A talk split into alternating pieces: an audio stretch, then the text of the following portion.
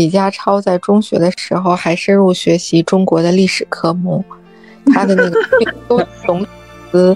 认为他对中国历史历史非常有兴趣。他回忆起来，他在警队内部的讲座上，他提过一个问题。他当时零七年的时候已经是警务处高级助理处长了。他问了一个大家意想不到的。问题就是这个问题证明他对一些中国历史是应该有研究而且有思考的。你看他是这么问的，他就问说：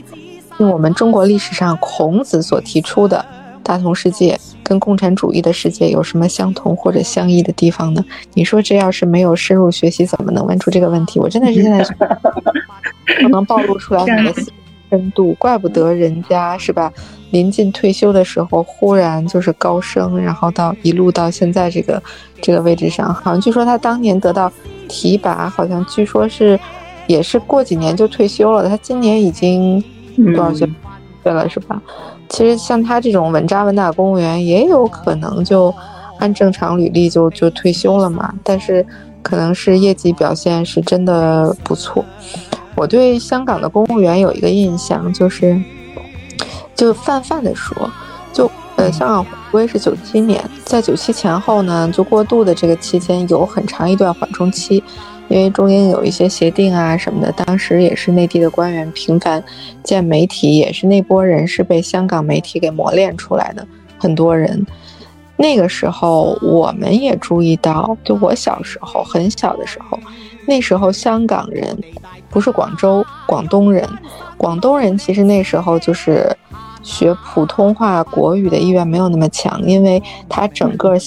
叫大湾区，当时人家经济就是是，更别说香港人说普通话了。但是就是香港这帮公务员，他为了打好这份工，他们在四五十岁，在为了他以后的职业生涯，他们学这个国语的这个进度，我现在快接近这个岁数了，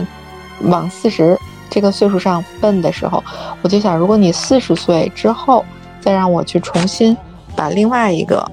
比如说你现在让我学粤语吧，广东话，我觉得真的非常难。我可能现在才能体会到，就是他们这个 现在能把国语说的这么标准，当年是下了多大的这个努力。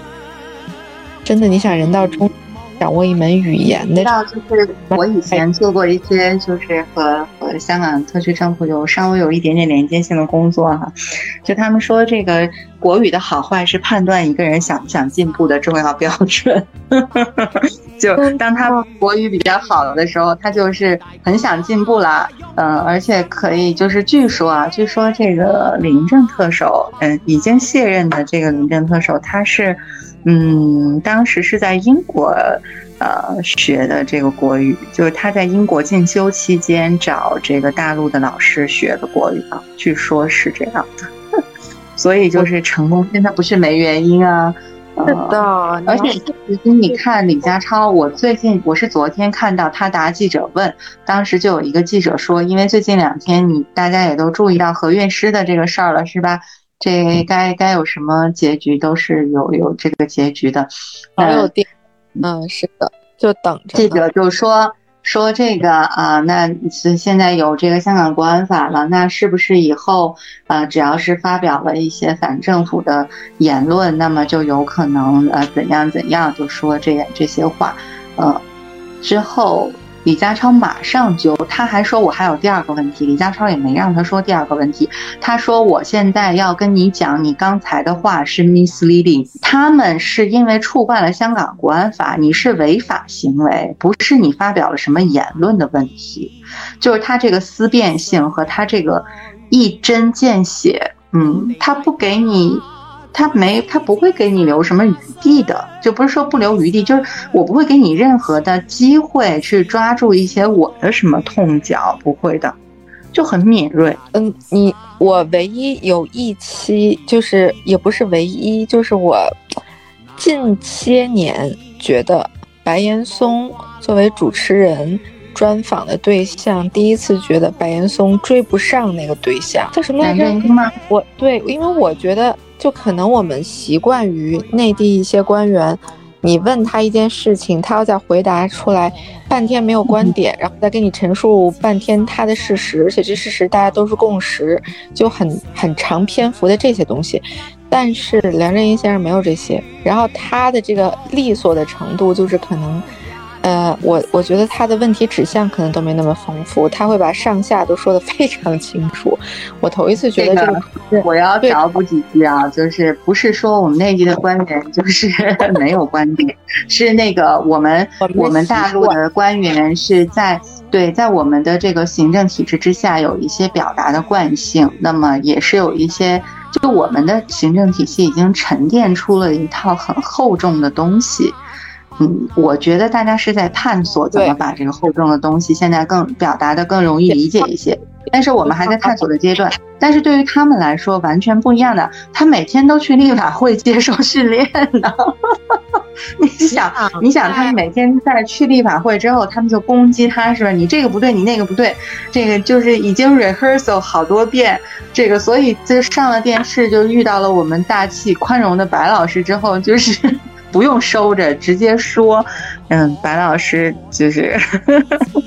就对于他们的嘉宾，就是你给嘉宾的那个问题指向，有的时候没有反映出主持人的那个准备的那个深度。同时呢，就这个嘉宾给你的这个反馈的这个直接的这个答案的厚度，又超出了我作为一个观众的期待。我觉得那一期是这样子的。然后我就想说，就其实我我我前面还说过，就说中英的香港的谈判的时候，就那一波的中国内地的高级别官员，被香港媒体也是脑筋急转弯般的训练过的。陈佐尔当年怎么应对香港那些媒体，大家可以去翻翻老的那些报纸的纸媒的报道，就都是典故啊。现在你就想说这么说话能这么应对的人也是挺难得的，就真的也是考教这个。我们选人，有的时候你说这个人能做成一件事儿，他这件事儿能做成，他别的事儿也能做成，因为他这个人的素质就是高。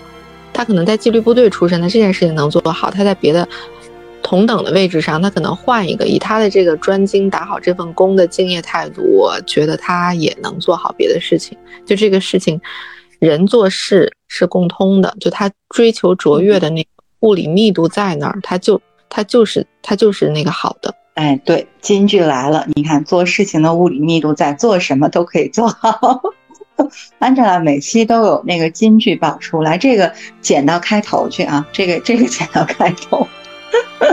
就我们，所以我们很期待在李家超这一任期上面，香港的这个发展，是吧？尤尤其今年也是回归到二十五周年，我们还是很希望看到很多新的气象。对对，很期待，很期待。等疫情过了之后，我们都可以一块再去香港再走一走，看一看。对，我们再去维港吹吹风。好的，感谢大家的收听。嗯，拜拜。